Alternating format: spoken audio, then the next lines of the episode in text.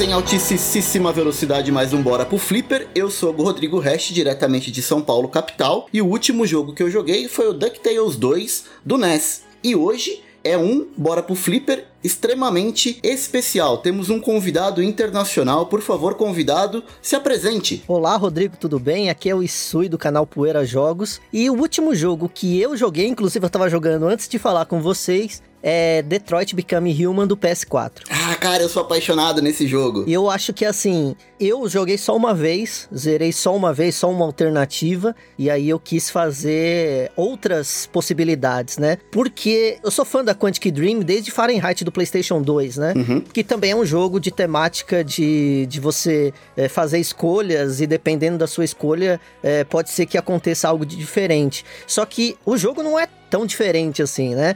As suas escolhas não influenciam tanto no desfecho da história. Até tem umas, umas coisas diferentes, mas no geral não é tanto assim. Aí depois saiu Heavy Rain, que é um outro jogo que eu gosto muito, mas também tem algumas coisas que eu não, não gostava, apesar de ser apaixonado pelo jogo. Mas ele já tinha alguns finais alternativos, algumas coisas diferentes. E aí saiu o outro jogo da Quantic Dream, é o Behind the Souls, que eu realmente vou te falar que foi o jogo mais decepcionante da empresa para mim. Mas eu sempre gostei dessa história de várias alternativas. Eu sempre gostei de contar histórias de RPG, de coisas que têm história. E quando tem essas possibilidades de alternativas, assim, é um jogo que sempre me chama atenção. E o Detroit Become Human foi um jogo que eu vi na BGS de 2016 quando eu fui, fui peguei um convite, tinha, tinha que fazer uma inscrição antes uhum. e eu consegui ir nessa na primeira apresentação do jogo. E gostei demais.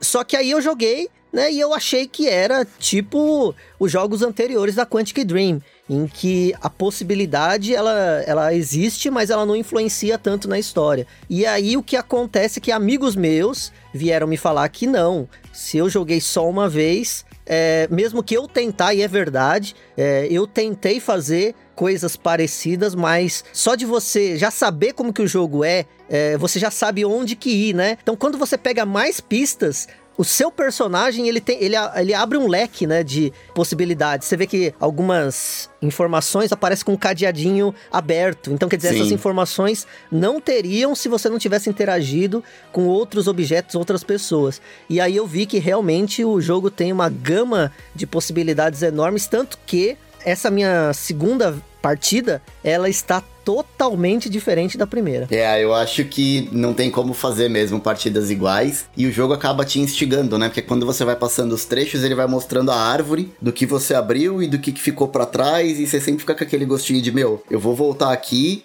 e vou tentar ir por um outro caminho. É bem bacana. E tu jogou dublado em português? Você tem acesso ou não? Sim, sim. O que eu aqui no Japão é fácil você conseguir os jogos brasileiros, né? Não tem problema, né? Tem, tem várias N empresas que elas disponibilizam jogos é, em vários idiomas, né? Não, é, não são empresas brasileiras, são empresas que é, elas disponibilizam aqui, só que com o idioma que você quiser, né? Só que lógico o preço do jogo é um pouquinho mais caro se você quiser em mídia física. Mas a minha PSN é brasileira. Hum. Então, eu, eu, o que acontece é que a PSN disponibilizou o jogo de graça. Eu tenho a mídia física dele. Só que, primeiro que o jogo tem atualizações, né? Fazia tempo que eu não jogava e teve as atualizações. Mas eu tinha da PSN Plus essa versão que foi disponibilizada e que eu vi que ela tem uns extras, né? E uma dos extras é exatamente a ver as possibilidades dos outros. Isso me, me deixou bem,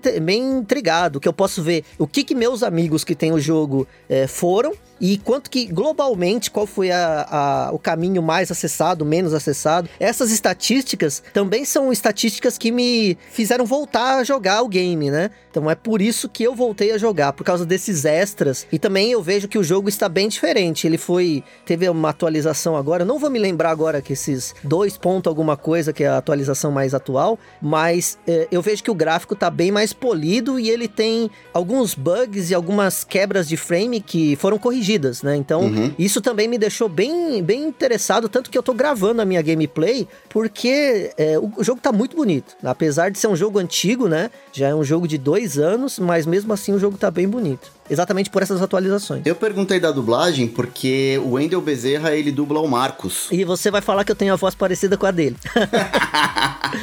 Cara, eu vou dizer que toda vez que eu escuto o Marcos, eu lembro do Goku. é, isso é uma coisa que desde que eu comecei a produzir conteúdo, sempre me falam, ó, oh, sua voz parece com a do Wendel Bezerra. E eu não consigo ver isso, sabe? Eu sempre. Ainda mais que não é algo que eu tenha planejado, uhum. mas eu sempre falei, eu sou o Isui, né? E o, e, e o, portão do Goku é eu sou o Goku, então fica aquela coisa assim que eu não tinha. Depois não dá pra você mudar também. Quando você começa Sim. a fazer algo, já era, né? Então, eu não sei se você repara nisso, mas há uns três anos atrás, uh, o YouTube tava tirando inscritos fantasmas dos canais, né? Uhum. E aí todo mundo falava, ó, oh, o YouTube tá zoado, o YouTube tá zoado. E eu não queria falar zoado, sabe? Aí eu, eu falava assim, ah, cara, zoado é uma palavra meio, meio malandra. Eu não quero, meu, meu público é tiozão. Aí eu falei, ah, vou usar outro tipo de palavra, né? E aí eu falei com o Juan, do canal Nostalgia, falei pra ele, ah, vou usar tipo algo mais suave, vou usar, o YouTube tá bugado. e aí eu comecei a, a, eu gravei uma vez só, uma vinheta falando, pessoal, o YouTube tá bugado, né? E eu comecei a passar essa vinheta em todos os meus vídeos. E aí o que acontece é que tem gente até hoje que fala pra mim, ô, oh, é, você é o Isui? Eu falei, sou. Oh, fala pra mim aqui que o, que o YouTube tá bugado tal. Aí eu falo, não, o YouTube tá bugado. Eu falei, mas não é assim que você falava antes tal. Eu falei, não, não é. Eu só gravei uma vez, né? E o microfone era outro, a voz era outra, e saiu daquele jeito e não tem como fazer de novo, né? Mas como apareceu em vários vídeos, as pessoas acham que eu falei sempre daquele jeito e eu não consigo reproduzir. E aí eu decepciono as pessoas, né? Mas olha, a tua introdução com Oi, eu sou o Isui não tem como desvincular do Goku, cara. É muito parecido, de verdade. É, e tipo, foi totalmente sem querer. Isso, então quem quiser ver o teu vídeo com a tua introdução a la Goku. Onde é que a galera te acha no YouTube? Isso aí, deixa já o teu canal, enfim, como é que a galera te encontra no, no YouTube e se você tem algumas outras mídias sociais, já deixa pra galera aí, pra quem ainda não tá inscrito no Poeira Jogos, porque conheceu, acho que os nossos ouvintes praticamente todos conhecem, mas assim, deixa ali para quem não é inscrito fazer inscrição, enfim, deixa teus recados aí logo de cara. Bom, meu canal é o Poeira Jogos, que foi um nome bem horrível, eu admito, mas é porque na, na hora assim eu não não pensei, mas se você for no YouTube e escrever Poeira Jogos, você vai encontrar o meu canal lá. Né? E assim, as minhas outras mídias sociais são todas Vitor e Sui. I-S-S-U-I e Vitor sem C. É, porque eu sempre. Eu até tenho um canal chamado Vitor Isui que quase não tem vídeos, que só tinha meus vídeos profissionais, porque profissionalmente eu sou editor de, de vídeo, né? Editor de, editor de imagens, editor. É, eu sou designer gráfico de profissão. E aí eu tinha meus trabalhos, trabalhos que eu fiz para algumas empresas, empresas de telefonia, empresas de motor e tal, né? E aí eu, eu jogava lá. E aí eu até apaguei esses vídeos e tal, mas o meu canal que, eu, que, eu, que ficou famoso foi o. Mas famoso não, né? Ficou um pouquinho mais conhecido, é o Poeira Jogos. Né, que depois a gente vai falar sobre isso, mas ele começou meio sem querer. Então tá bom. Então, como não poderia deixar de ser, hoje o bate-papo com o Isui é sobre a vida de um cara que gosta de jogos, que mora no Japão, a produção de conteúdo e as particularidades do cenário japonês, e como é manter essa paixão morando no país onde a coisa realmente acontece para os videogames. E aí, ficou curioso? Vamos junto? Bora pro Flipper? Está no ar! Está no ar! O Bora pro Flipper! Uma iniciativa Flipperama de Boteco. Vamos lá, Isui. Eu queria abordar contigo alguns aspectos sobre a mudança para o Japão, enfim, como é que aconteceu essa loucura, porque para mim, eu nunca saí do Brasil, na verdade. É, o mais longe que eu fui foi de São Paulo até Roraima, mas nunca saí do Brasil. Então, para mim, quando fala assim, pô, Japão, parece um negócio tão uh, fora da minha realidade, eu queria entender um pouco como é que aconteceu esse lance de você sair do Brasil até o Japão. Foi para trabalhar, enfim, você já tem descendência oriental, então foi mais fácil conseguir, não sei como é que chama, se é nacionalidade que fala, visto, enfim, como é que funciona esse lance da mudança e por que que surgiu essa necessidade? Ó, primeiro que assim, eu também, né, nunca tive vontade de sair do país para morar fora, né? Eu já tinha ido para países da América Latina, né? Já tinha ido para Argentina, que foi uma experiência para mim fora do comum, porque você via como que é diferente um país do nosso lado, em que as coisas são totalmente diferentes, os costumes, o jeito de entender as coisas e tal.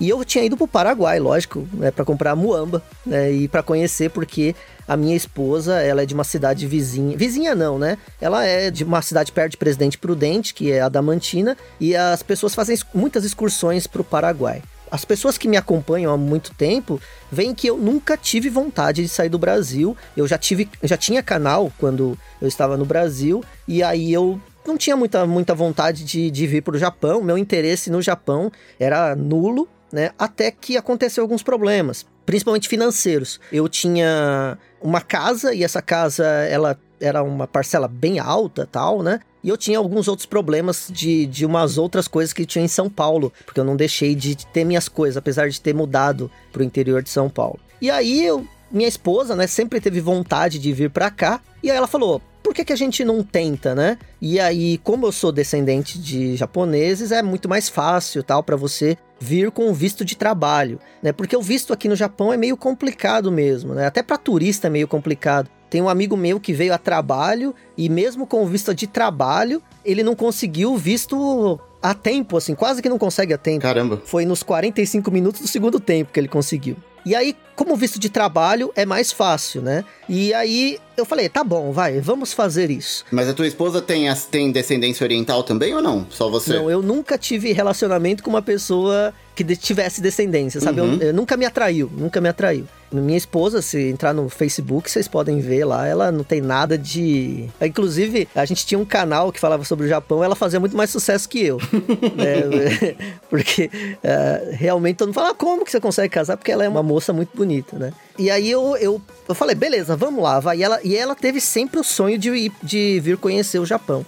E aí eu fomos, né? Fomos, fomos lá, fizeram o cadastro e tal. Só que a aprovação, ela não é imediata. Ela demora, demorou cerca de um ano, exatamente um ano, desde quando eu dei a entrada e tal, pra, pra gente conseguir. Eu consegui até ir, vir antes, se eu quisesse, mas eu não queria vir sozinho, né? E ali eu queria que a dela também apro fosse aprovada pra gente vir junto. E aí ela eh, foi aprovada um ano depois. E a gente já não tinha mais necessidade de vir. Dava perfeitamente para conciliar as coisas e tal. Só que ela, ela falou: pô, já que a gente tentou, fez tudo isso aí, não vamos jogar fora, né? E aí é um passeio, vamos conhecer lá e tal. Sim. E que ano que foi isso? Isso foi em 2017. É, recente. E eu vou te falar que foi excepcional, porque a gente veio sem o peso de ter que pagar algo, de ter uma dívida, né? Então Sim. a gente veio bem livre, né, para poder aproveitar mesmo o Japão. E aí o que acontece, né? Eu, meu canal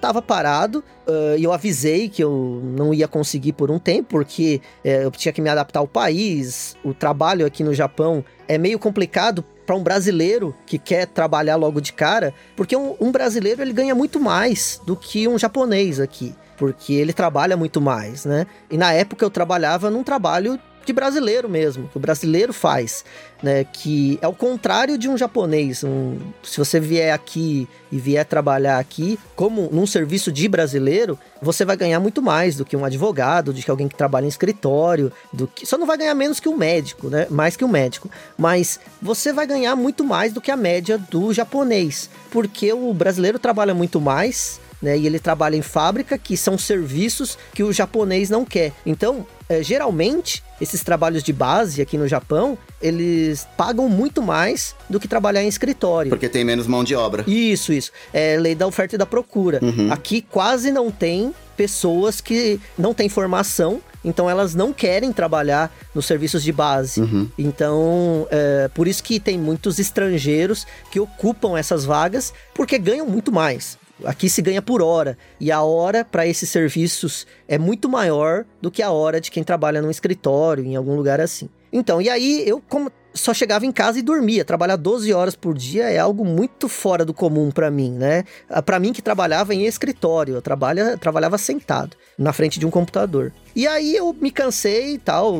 E aí, até que eu consegui arrumar a rotina, melhorar com, quando eu tava com seis meses aqui de Japão. E aí eu vi, fui ver o canal e por coincidência, meu canal tinha mais views e tinha crescido mais do que quando eu estava no Brasil. Caramba! Sem postar nenhum vídeo, né? Exatamente porque naquela época eu, eu tinha sido descoberto por um vídeo, um vídeo não, uma série de vídeos que eu tinha feito do Mega Drive. Eram 12, 12 vídeos que abordavam toda a história do Mega Drive né, com especialistas, né, com várias pessoas que entendem muito de Mega Drive, entendem de Sega e tal, e eu fui pegando todas essas informações e compilando em vários vídeos. E esses vídeos caíram na graça da galera enquanto eu estava fora, e aí que eu fui descoberto, né? A outra coisa sobre eu estar aqui no, se eu estar no Brasil e se eu tiver, se eu tinha contato com o retrô. Isso. Então, como eu falei, meu canal, ele já existia no Brasil, né? Só que ele era um canal totalmente diferente do que ele é hoje ele era um canal que falava de mim, né? Falava de, das minhas experiências com os videogames que eu tive.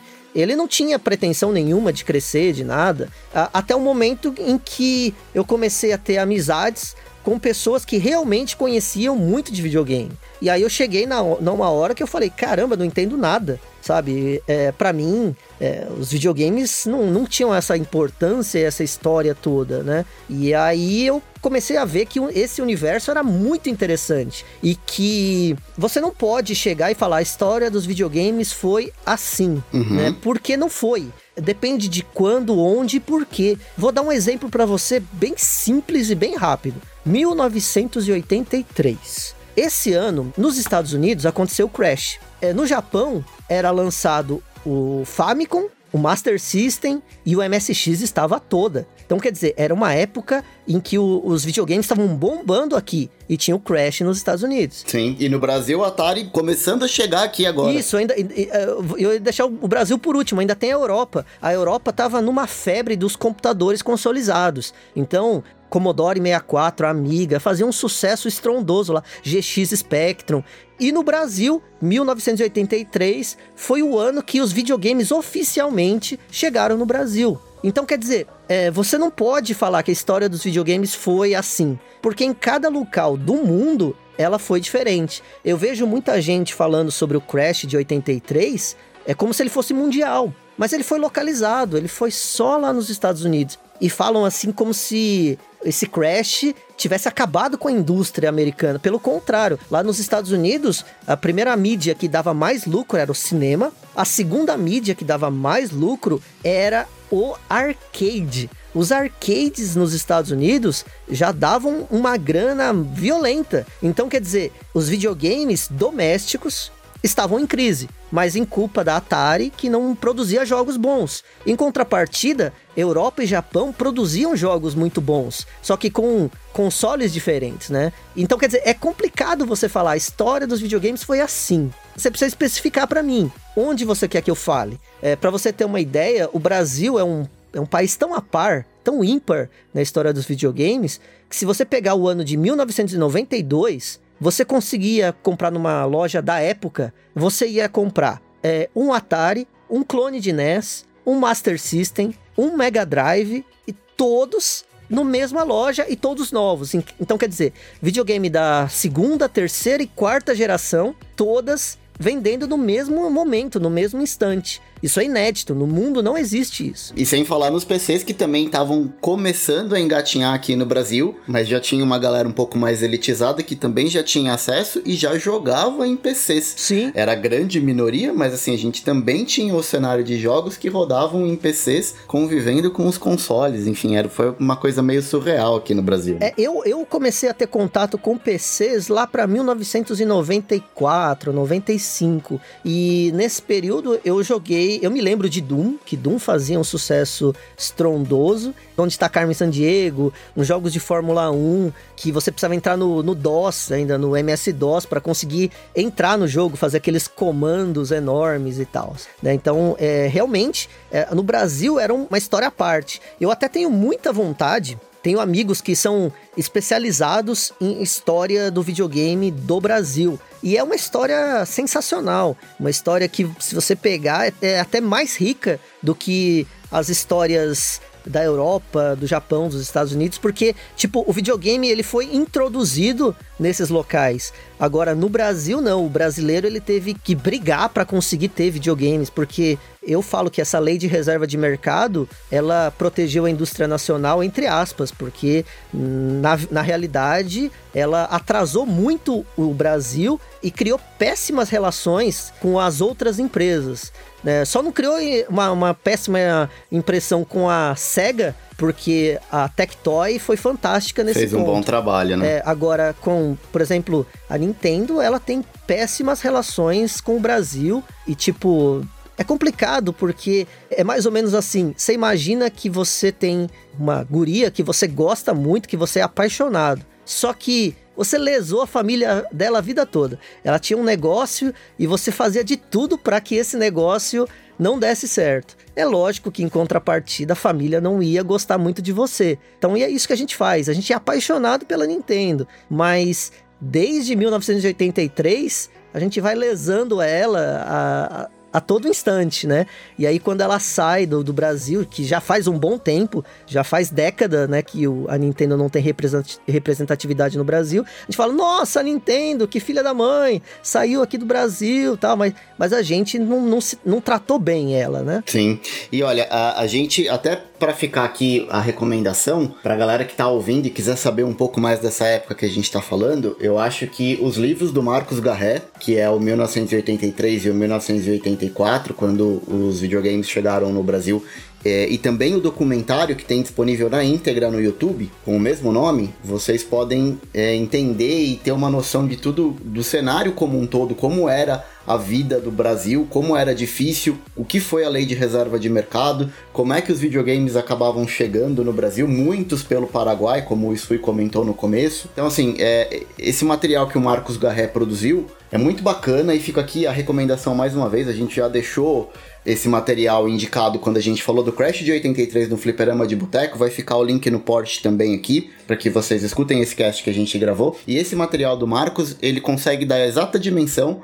do que quem cresceu nos anos 80 e 90 passava para conseguir ter um videogame, enfim, as dificuldades da indústria e como era esse lance da lei de reserva de mercado. Sim, e o Marcos Garré, ele é essencial para a história dos videogames, é um grande amigo meu. Eu já tentei entrevistá-lo no meu canal, só que tem alguns problemas. Quando a gente vai fazer alguma coisa, depois que o canal. Chega um momento da, da, da da, da vida, eu estou passando por isso, em que o canal já não é mais só seu. Né? Não adianta você querer colocar algo que você goste muito, né? Porque eu preciso ter o retorno, né? Em termos de views e tal, porque o canal já não depende só, não é só meu, né? Ele tem, eu tenho pessoas que dependem que o canal seja saudável para receber o, o seu dinheiro, né? Então é complicado mesmo eu tentar colocar um vídeo em que não dê certo, porque o trabalho para fazê-lo é, é tão ou maior do que um trabalho de um vídeo comum que todo mundo já tem na cabeça como que fazer e tal, né? Sem dúvida. E olha, o Garré também é meu amigo. Foi um dos apoiadores do livro que eu escrevi de crônicas sobre videogames. Eu tô tentando trazer ele pro Bora pro Flipper também. Se der tudo certo, a gente grava com ele em breve. Se você gosta de videogames e gosta de história do videogame, ele é essencial porque ele é um. Que eu não estou te falando lá sobre videogames no Brasil, ele é uma das pessoas em que eu, eu tenho por base para poder juntar esse mosaico que apesar de tudo que eu te falei que, o, que a história do videogame ela é muito muito ampla no Brasil, ela é muito rica no Brasil, da mesma forma que ela é muito rica, ela é uma história muito fragmentada. Você tem fatos que são incríveis, só que para um vídeo do YouTube não dá para você só falar. Você tem que encontrar documentos ou vídeos ou imagens ou papéis que comprovem essa história que eu estou contando. E o Brasil, infelizmente, ele, ele não tem costume de guardar essas coisas. Para você ter uma ideia, a gente teve uma reunião com o pessoal da Tectoy e aí eu falei, cara, eu vou saber de tudo que aconteceu. E, sério mesmo, a Tectoy, da época, ela só tem duas caixas, daquelas de feira, de plástico, com toda a história da Tectoy. Isso é algo surreal, porque se você pegar a história da SEGA é, e entrar em qualquer lugar, você encontra toda a documentação, tudo que aconteceu, né, desde a Standard Games de 1929, lá nos Estados Unidos, depois em 1946, 44, quando ela vai para o Havaí, depois quando em 45, quando ela já está no, no, no, no Japão. Então, quer dizer, você consegue encontrar documentações e comprovam tudo que você fala. No entanto, do Brasil é complicadíssimo, porque você não consegue encontrar documentação. Você tem que só falar e a pessoa tem que acreditar no que você fala. Tanto que esse documentário que você falou é essencial. Só que você tem que ir atrás das pessoas que fizeram parte. Sim. Porque não tem documentação. Isso é uma coisa que me deixa muito triste em relação ao Brasil. A gente não guarda, a gente não tem a memória é, da, de documental das coisas, né? Não sei se é cultural ou se foi porque a gente passou por vários regimes militares e autoritários e tudo precisava ser descartado para evitar provas. Não sei o que acontece. Mas a gente só tem boca a boca, né? É, não tinha uma política de guardar os registros, enfim, de manter a história viva. E eu acho que a galera do Dataset faz muito bem isso de pegar o que a gente tem de material impresso, digitalizar e disponibilizar porque se não é essa galera que faz esse trabalho. Videogame é uma mídia relativamente recente, né? Sim. A gente tá falando de, de pouco tempo. Mas ainda assim a gente conseguiu perder muito material que é relevante, que é importante e que as pessoas que participaram disso não vão estar tá aqui para sempre, como ninguém vai estar tá aqui para sempre. Então é super importante fazer um trabalho de, de curadoria mesmo, da gente manter os registros, porque ninguém fica para a eternidade, né? E a história precisa ficar, né? Então é, é, bem difícil a gente conseguir, por mais recente que seja a história do videogame, a gente conseguir ter todo o material que a gente precisa para contar a história do começo até o fim, né? Isso. Exatamente. Quando você trabalha com num livro, até você não precisa ter todas as informações e tal porque o livro ele, ele é uma história e nem toda história precisa de imagens para ser comprovada, até quando ela fica mais rica se tiver, mas é, no YouTube é complicado, sabe? Porque você vê tantos vídeos sendo feitos que sem comprovação e que viram verdade, né? Só porque o cara falou, e isso me deixa muito triste, assim, sabe? É, não, não tô falando só no âmbito de videogames. Pra tudo. Falando no âmbito geral. Uhum. Né? E a gente precisava disso, né?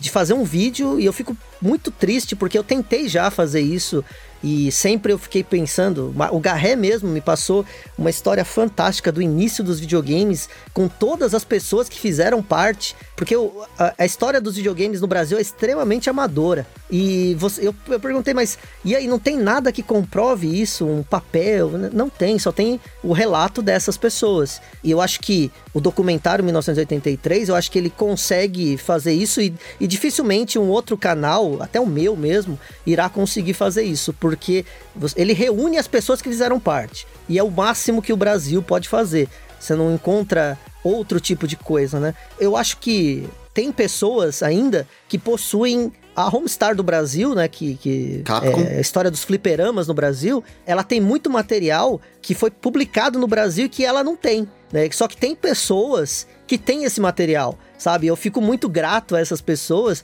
né, por, por ainda guardarem essas coisas. Mas recentemente, né, teve uma entrevista com a Homestar do Brasil e ela não tem esse material todo que algumas outras pessoas do nosso meio têm. Então, quer dizer, essas pessoas são realmente essenciais. E eu fico muito pensando, se, será que não tem ninguém que tem esse material para poder escanear e tal, né? Porque são, são coisas que era para ser jogada fora mesmo. Sim. É tipo o flyer da, da, da, de uma convenção que teve na Moca com todas as máquinas da Homestar do Brasil que iam ser vendidas. Então, era uma feira que teve na Moca e que. Do lado é, de casa, inclusive. É, e que tinha lá as máquinas à exposição para pessoas do Brasil inteiro verem essas máquinas. E, e a pessoa que foi lá, que tem esse material, ele mostra que tinha as máquinas lendárias, aquelas máquinas vermelhinhas é, da, da SNK, que eram multijogos da MVS, da Neo Geo, e que era a primeira vez que a pessoa estava vendo.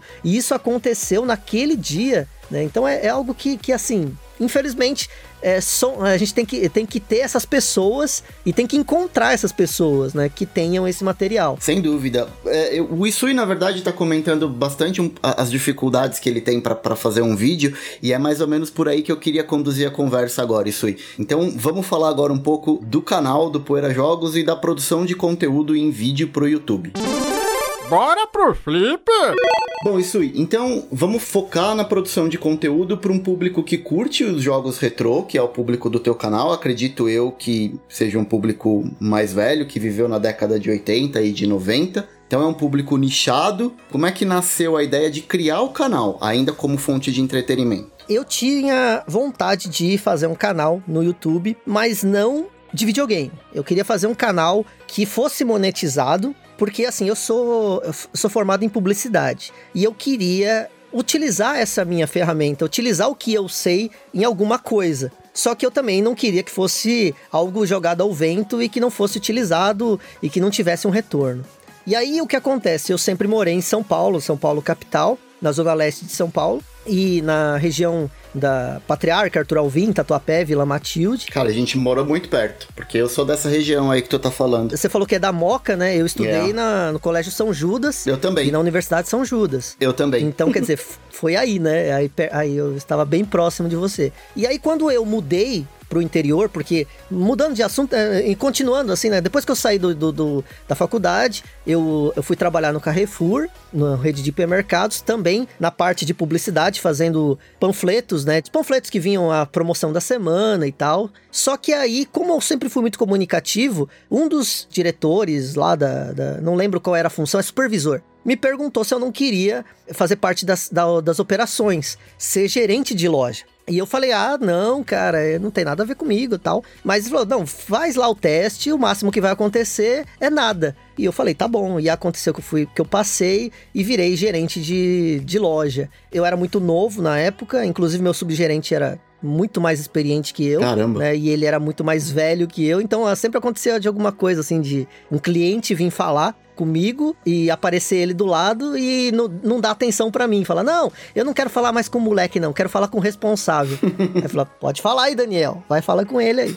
né, então, é, é, E aí eu, eu fiquei muito estressado nesse tempo, porque era, era um trabalho muito estressante. Você tinha horário para entrar, mas não tinha horário para sair. E aí eu pedi para sair. E aí me falaram, você não quer trabalhar em outra coisa? Em outro setor aqui? E eu falei, no quê? Aí eu fui trabalhar em supervisor de layout, que era mais ou menos isso. Você ia para um lugar, para um mercado no interior e ficava vendo se todos os produtos estavam no layout que, que era na sua pasta. E aí eu gostei de viajar, né? Eu gostei sempre de viajar. E aí saí, mas eu saí do mercado porque eu queria fazer algo próprio mesmo, algo para mim. E aí, nesse período, eu, eu conheci minha esposa, minha namorada, que é a atual minha esposa, e eu fui morar no, na cidade dela. Cidade dela, que é uma, é uma cidade do interior de São Paulo, chamada Adamantina. E chegando nessa cidade, a época era mais ou menos 2011, 2012 e tal. E eu, em 2013, eu falei, ah, vou, eu quero fazer um canal. Só que a monetização do canal não era tão fácil. A monetização do canal você tinha que fazer, é, dizer o que, que seu canal era, como que ele, o que, que ele ia ter. E aí eu, eu fiz, eu queria fazer um vídeo sobre coisas do interior sabe? A diferença entre o interior e a, e a, cidade grande. Mas não foi aprovado. E aí eu, eu, fiz, eu tentei de novo, fiz outro canal e eu queria. Eu, inclusive, esses canais ainda existem. Aí eu fiz um outro canal é, querendo falar sobre, é, sobre cavalgadas. Cara, nada a ver com videogame. Nada a ver. Eu, eu, eu tenho cavalos. Meu sogro, ele, ele me colocou nesse mundo e eu me apaixonei por cavalos. Em São Paulo eu nunca tive cavalo, nunca vi um cavalo. E aí, quando eu montei a primeira vez em um cavalo, eu fiquei apaixonado. Que massa. Então, e aí não deu certo também. E aí eu falei, ah, quer saber? O que eu gosto? Eu gosto de videogame. Né? Eu gosto muito de videogame. E eu vou fazer um, um, um canal sobre videogame. E aí, não sei por que Cargas d'Água foi aprovado, sabe? A monetização desse canal foi aprovada. E aí eu falei, ah, vou fazer tal. E aí, chegando pro meu cunhado, meu sogro, né? meu sogro falou: Ah, isso aí não, não vira, não, Isso aí hein? Isso vai- aí é uma bobeira.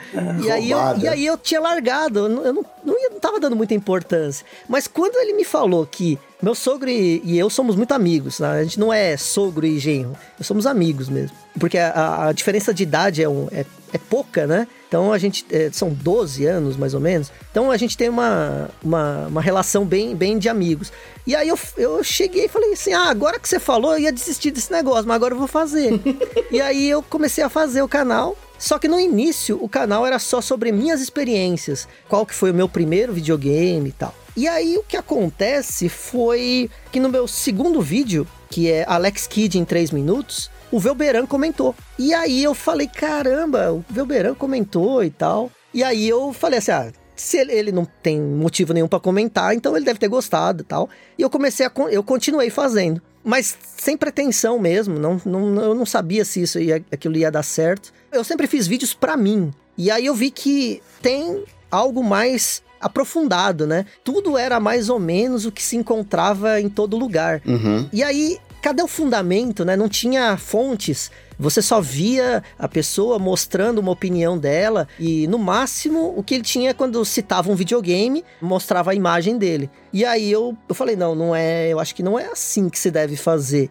E eu fiz os vídeos pra mim, né? Eu queria ir mais a fundo, mostrar as fontes pra ninguém ter contestação, e eu acho que isso foi o diferencial. É, e o que eu mais me deixa contente é o seguinte: no vídeo do Master System, que é meu videogame favorito, que foi meu primeiro videogame, a página do Wikipedia só falava videogame da terceira geração, produzido pela Sega e distribuído no Brasil pela Tectoy. Era isso que falava. Não tinha mais nada. Hoje, se você entrar no Master System da Wikipedia, é o meu vídeo. Os três vídeos que eu fiz estão todos compilados na página do Wikipedia. E aí teve até uma, uma pessoa que comentou: Ah, o Isui aí ele copia tudo da Wikipédia. É, tudo que tá aqui tá na Wikipédia. Aí eu cheguei, né? Eu não respondo, né? Mas eu respondi: Por favor, veja a data de modificação do Wikipedia e veja a data do meu vídeo. Porque o meu vídeo tem quase três meses antes da- das, das alterações do Wikipedia no Master System, né?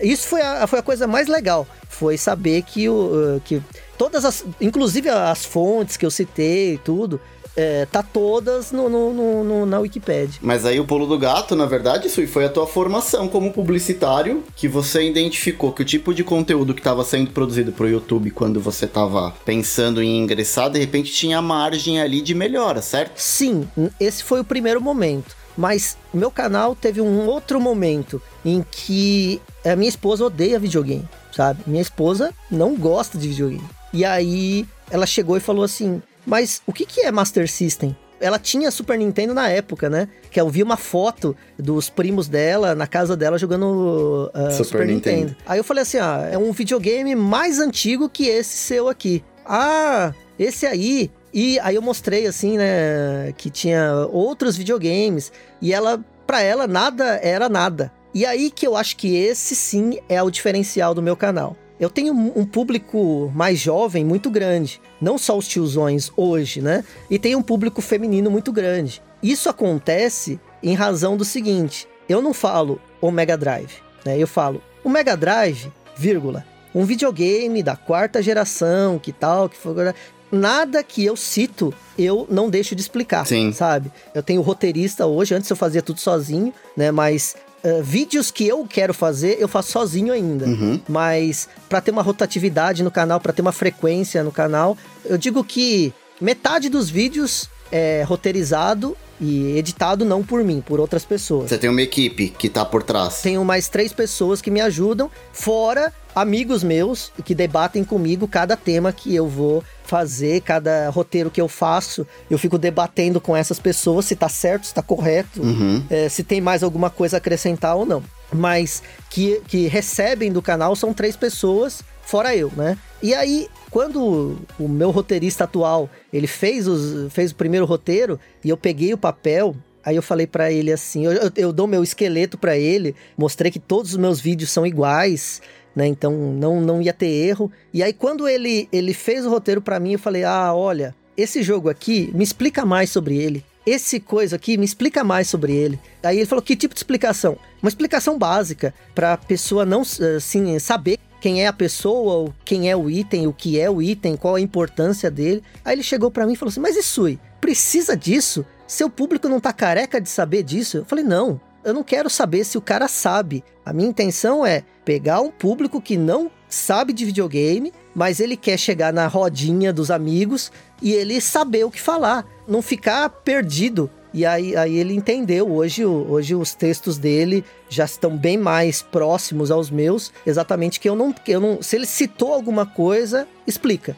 pelo menos no básico do que ele é. Até porque todo vídeo e, e todo material que você produz, isso aí a gente que acompanha, percebe que ele tem uma, uma identidade visual, vamos dizer assim, né? Ele segue mais ou menos um, um, um padrão até para não soar estranho para quem tá acostumado também a consumir aquele conteúdo, certo? Acho que é mais ou menos essa linha que você tá sim, querendo sim. dizer. E eu também fico muito preocupado em não falar algo que não tenha uma fonte, sabe? Uhum. Porque assim, eu sou de uma época que não existia publicidade. É, os dois primeiros anos eram comunicação social. Então, eu tinha colegas de faculdade que faziam parte de ciências políticas, de jornalismo, contabilidade, psicologia, que parece que são ciências totalmente dispersas, mas são comunicação, né? Sim. Tudo é comunicação. E aí, essas pessoas de ciências políticas, eu aprendi que você não fala mal de nada. Por exemplo, teve um, um texto em que ele fez uma opinião, né? O, o meu roteirista deu uma opinião. Uhum. E eu falei, não, cara, não, não, não fala que foi bom, que foi ruim, que foi péssimo, que foi incrível. Só fala.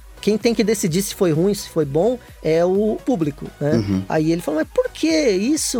Todo mundo sabe que é ruim. Eu falei assim, não, não é, todo mundo sabe. Tem gente que gosta. Eu não quero perder esse público, né? Eu quero que e eu quero que quem não sabe de nada, quem não sabe que, que esse evento aconteceu, tire suas conclusões. Isso eu acho que eu tirei de quem faz ciências políticas, né? Uhum. Que todo mundo é, é igual. Não tem essa de aquilo lá tá errado ou aquilo tá certo. É, você tem as suas ideias, você promove essas ideias, mas a decisão não é sua, né? Você tem que deixar o público entender. E a, e a, outra coisa é de jornalismo, né? De querer colocar a fonte para não ter contestação, uhum. porque no YouTube é mais ou menos isso, né? Você põe algo e até hoje mesmo, em qualquer outro assunto, a pessoa fala, mas será que isso é verdade mesmo? Você vira vitrine, né? Você tá expondo ali. Isso. E eu acho isso também você falou o ponto ideal. Eu, tem, tem pessoas que falam: ah, a pessoa não sabe, é, não, não, só me julga pelos vídeos, a pessoa não tem direito de falar isso. Tem direito sim.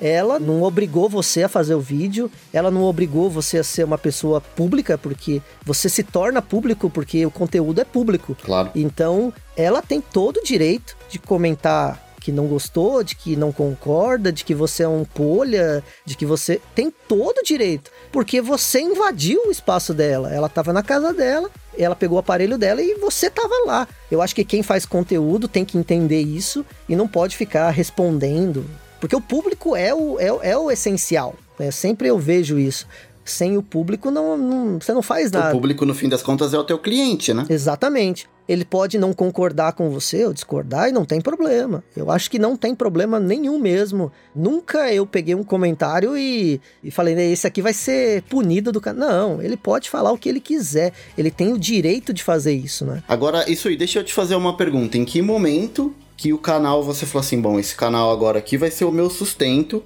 eu vou ter que focar a energia aqui e a partir de agora eu vou viver do canal. Eu não vou trabalhar mais para os outros, eu vou trabalhar para mim. Como é que foi essa decisão de, de virar a chave de um hobby, de um canal que você cria? Você comentou que sempre teve ideia de monetizar, mas assim, entre monetizar e você conseguir viver do canal, eu, eu imagino que tem um, um espaço de tempo aí relativamente grande. Como é que foi essa decisão de falar, bom, agora eu vou viver do canal, é aqui que eu vou focar minha energia? Eu acho que eu sempre falo isso para as pessoas em geral. É, o YouTube, eu acho que tudo na vida é assim, é como dormir, sabe? Você vai, você vai deitar na sua cama e você não dorme de uma vez, né? Você deita e você fica um tempo ainda naquele estágio em que você não sabe que hora que você vai dormir. Você vai aos poucos, você vai dormindo. Só que é aos poucos e de repente. Quando você dorme, você já não percebeu mais. Uhum. Já não sabe mais que você está acordado. Então, com o YouTube é a mesma coisa. Você vai, parece que é algo demorado, que é algo que nunca vai acontecer e vai sendo gradativo, só que é de repente. Eu falo isso que é verdade mesmo, porque o canal sempre deu 100 dólares e de um mês pro outro deu muito mais. Ele deu um salto e aí que eu percebi que dava para que eu precisava fazer mais conteúdo para ele, porque ele estava dando um retorno, né? E, e é assim, você é descoberto mesmo. Por isso que eu tive uma sorte de que eu não tenho um elefante branco, né? Eu não tenho um vídeo em que esse vídeo tenha muito mais views que os outros. Desde o início eu sempre tive muito carinho e muito cuidado com o que eu ia postar. Tanto se, se o vídeo não tá bom, eu não colocava no ar. Isso me deu, me ajudou, porque eu até hoje tenho vídeos que, que tem views. Né? Se eu não postar vídeo nenhum, como aconteceu uh, no início do ano, as views não caíram, porque eu tinha muitos vídeos anteriores que continuaram tendo views, e sempre acontece isso comigo, né? Os vídeos antigos, por ser um vídeo de pauta fria, né? Uhum. Ele não é um vídeo que eu falo sobre. Hoje eu começo a fazer mais esse tipo de vídeo, mas se você vê de dois meses para trás, todos os meus vídeos, eles não têm data. Ele é a história de alguma coisa ou como alguma coisa aconteceu. Né? Então esses vídeos podem ser vistos para sempre. E eu acho que isso é, uma, é um do, dos, dos meus méritos, né? Eu nunca quis fazer um vídeo do assunto do momento, uhum. né? Que ele dá views agora e ele morre daqui três dias. E isso fez com que o canal ele ficasse sustentável, né? Ele nunca parasse de ter view. Quando eu postava um vídeo novo, a pessoa que se inscrevia, ela via que o vídeo anterior tinha a ver com o vídeo posterior e podia ver o outro vídeo. Então, sempre eu tenho views nos vídeos anteriores. Isso é, uma, é algo que sempre que, que, que foi crescendo o canal dessa forma. Eu acho que esse é o principal qualidade que o canal tem, né? Ele é um canal de um livro de história que você pode entrar numa página e a história não vai mudar. Então você pode ver o vídeo a qualquer instante. E até que ponto isso ir morar no Japão foi decisivo para essa guinada que você teve no canal? Meu canal, quando eu vim pro Japão, ele já tinha um crescimento. Eu já tinha sido convidado para ir pro lançamento do, do Mega Drive da Tectoy, tal. Eu já era meio conhecido exatamente pelo Mega Drive, mas eu era muito ligado ao Mega Drive. Por conta daquela série de 12 vídeos que você comentou no começo. Isso, exatamente. Quando eu vim pro Japão, eu abri um leque de possibilidades, porque tudo que eu falava nos vídeos eu poderia encontrar aqui para mostrar em loco, sem precisar de imagens de internet. Tanto que o meu vídeo do Master System eu revi esses dias atrás e vi que eu poderia mostrar tudo que eu falei no vídeo, que eu mostrei imagens, na minha mão. E eu acho que isso dá uma riqueza maior ao vídeo. Não que seja necessário, não é necessário, mas os vídeos que, que, eu, que eu tenho mais views hoje, eles são de vídeos de histórias da Nintendo, da história da SEGA, que eu consigo mostrar o videogame ou o add-on e, e, colocar ele para funcionar e tal. Então eu acho que isso é um diferencial muito grande que canais do Brasil não tem. Se você pegar um canal estrangeiro, tem. Até canais japoneses, canais europeus, canais dos Estados Unidos, acontece. Agora, canais em língua portuguesa, em que o cara mostra algo realmente do que ele tá falando é algo que não tem mesmo, né? E, eu, e essa possibilidade o Japão me deu. Eu acho que isso me ajudou, mas não acho que isso seja um fator preponderante. Mas o Japão, sim, o assunto Japão, sim, porque de uns tempos para cá eu comecei a responder perguntas dos novos inscritos. Cara, eu adoro isso. Os novos inscritos eles desconhecem que o canal é de games, sabe? As perguntas não são de games. Isso me, me trai um público novo de verdade. Eu realmente vejo que o público que vê esses vídeos de perguntas e respostas não são pessoas ligadas a games, exatamente pela faixa etária, pelo conhecimento de games que é, é menor e pelos comentários, que eu vejo que as pessoas falam: ah, eu vejo canais tal, fulano de tal, ciclano de tal, e não tem nada a ver com games. Eu gosto muito de ver o seu, né? E eu, eu fico perguntando, mas, cara, da onde que veio? Porque o meu canal é de games. Mas é, é esse quadro especificamente não citava essas perguntas, né? Só fazia as perguntas de games. Mas teve um momento que não tinha perguntas de games, sabe? Todas as perguntas de games já tinham respondido em outro vídeo e as perguntas que estavam lá é só sobre o Japão. Eu falei, caramba, então vai responder isso mesmo. e foi o vídeo que mais deu views de perguntas e respostas. Eu falei, ah, então tá bom, vai. O público aceita ver isso aí, então eu vou. É, agora eu mesclo, né? Uhum. É, coloco vídeo, tanto perguntas de videogame como perguntas do Japão em geral. Legal. E pra gente fechar o bloco 2, então, você considerando que o Japão é tão importante na vida do canal, na produção de conteúdo que você faz, ou para conseguir material, ou como você falou, curiosidade da galera, enfim. Você vivendo do teu canal hoje, pensa em voltar? Sim, eu te falei que eu vim por causa de problemas que tinha na, momentâneos naquela época. O meu visto é de trabalho, eu tenho que estar tá trabalhando aqui no Japão para ficar aqui. Então, eu trabalho hoje num Nihonjin no Shigoto. O que, que seria isso? É um trabalho de japonês sabe? Um trabalho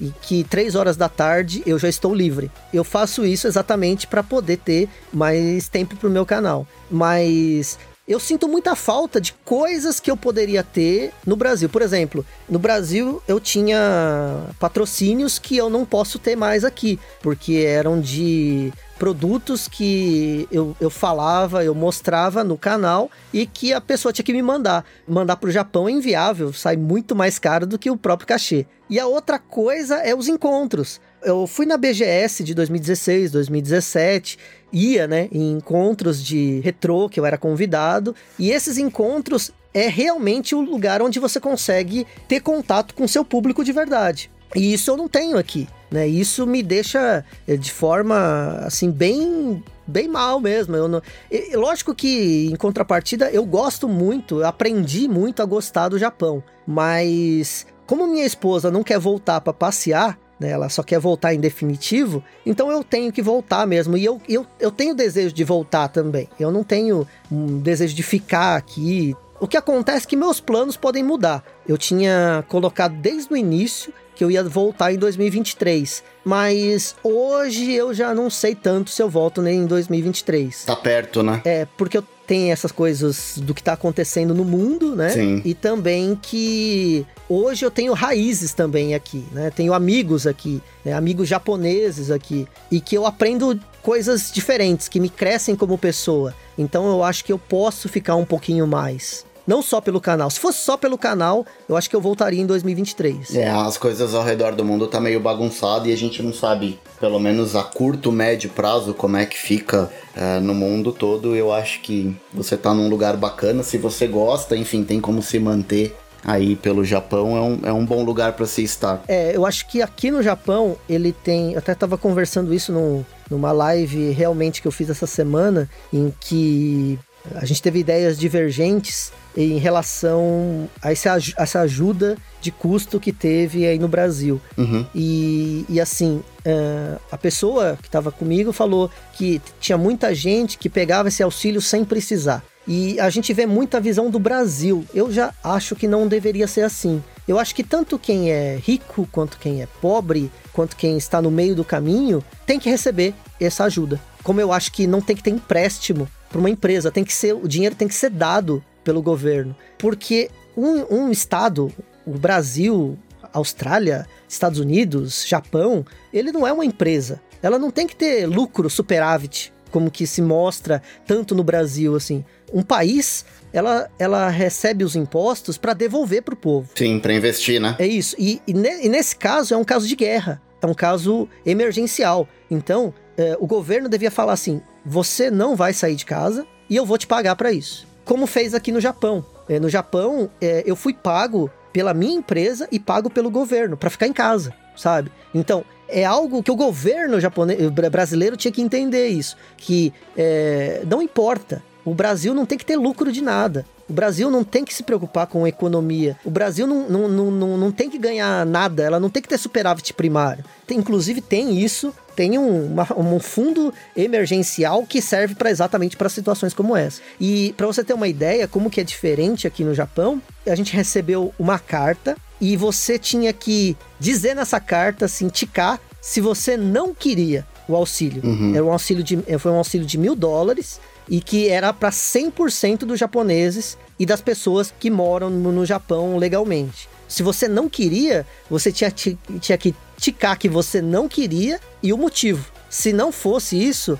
era só você pegar, assinar ou carimbar o papel e, e colocar em qualquer caixinha do correio. E tava certo o dinheiro caía na sua conta. É, culturalmente é bem diferente. É muito diferente, porque, tipo, a gente tem muito aquela coisa de que o rico não precisa, o pobre precisa, porque é a nossa realidade, é a minha realidade, a realidade que eu vivi no Brasil. Mas não é assim. O rico contribuiu, o pobre contribuiu. Então todo mundo tem direito de receber. Não importa. Esse é um pensamento que eu só fui ter aqui no Japão, porque aqui não tem desigualdade. O imposto para quem ganha muito chega a ser 80%, sabe? O imposto é muito alto, exatamente para não ter desigualdade, sabe? Quem as pessoas têm que ganhar mais ou menos a mesma coisa. E eu vejo que a desigualdade é o maior problema do Brasil, porque eu vejo a Bolívia, que é do lado aí do nosso país, que é um país muito mais pobre que o Brasil, mas não tem violência, é, não tem problemas de educação.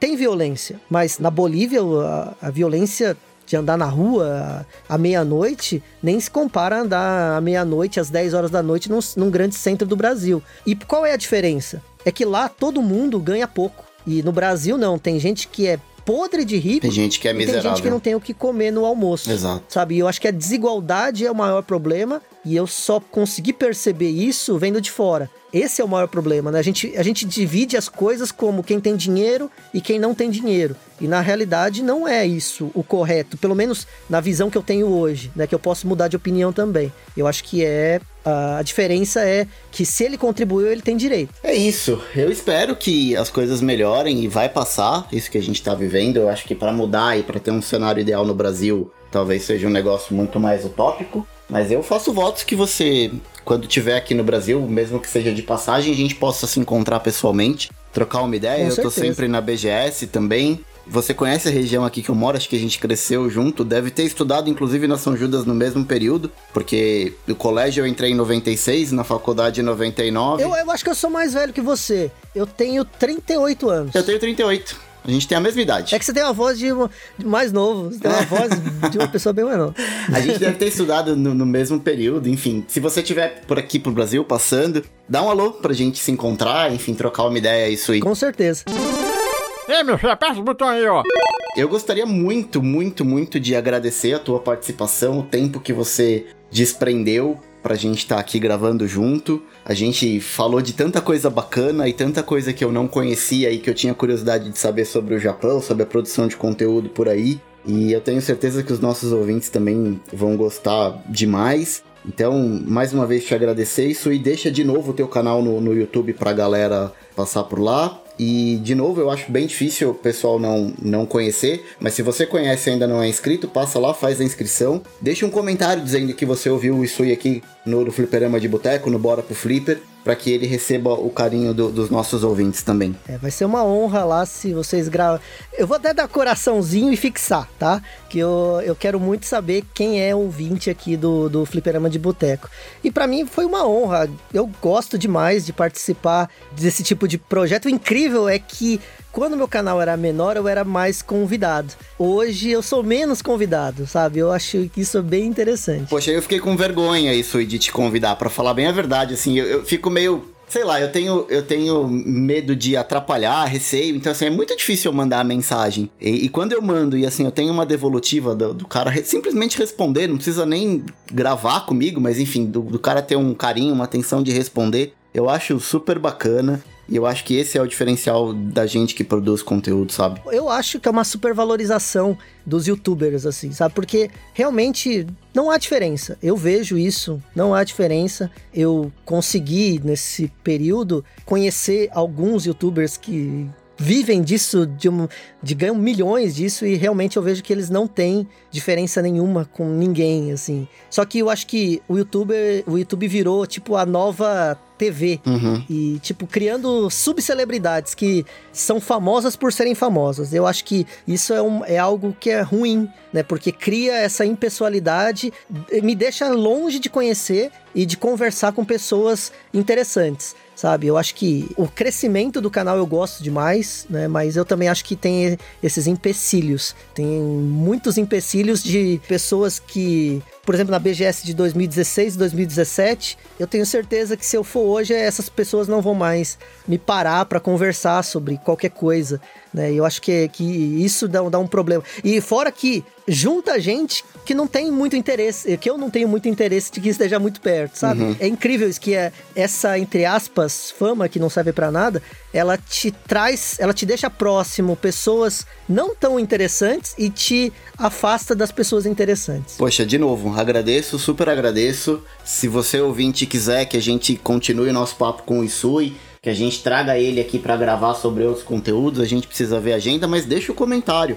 O nosso papo não termina aqui, a gente tem os grupos do Telegram, tem o comentário no post na nossa página, deixa os comentários lá no canal do Isui, eu tenho certeza que não vão faltar oportunidades pra gente bater um papo de novo com o Isui. Beleza? E a honra foi minha de ter participado aqui, valeu, obrigado mesmo. Valeu, pessoal, se tudo der certo, a gente se vê no próximo Bora pro Flipper. Valeu, falou!